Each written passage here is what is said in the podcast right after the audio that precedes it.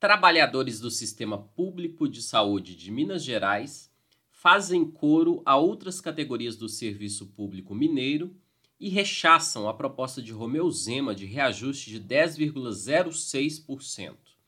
Na última quarta, dia 23, os trabalhadores fizeram um protesto na porta do Hospital João 23.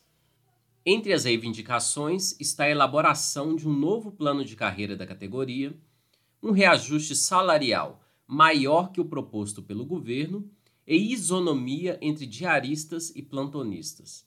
Em nota, o Sind Saúde, o Sindicato Único dos Trabalhadores da Saúde de Minas Gerais, afirma que o aumento, abre aspas, é no mínimo três vezes abaixo das perdas salariais que a categoria foi submetida com uma década sem reajuste salarial.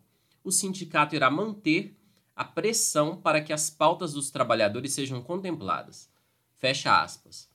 O Sim de Saúde informou ainda que, apesar de o sindicato tentar estabelecer diálogo com o governo, a equipe de Zema tem dificultado o avanço das pautas da categoria e até o momento não apresentou resposta.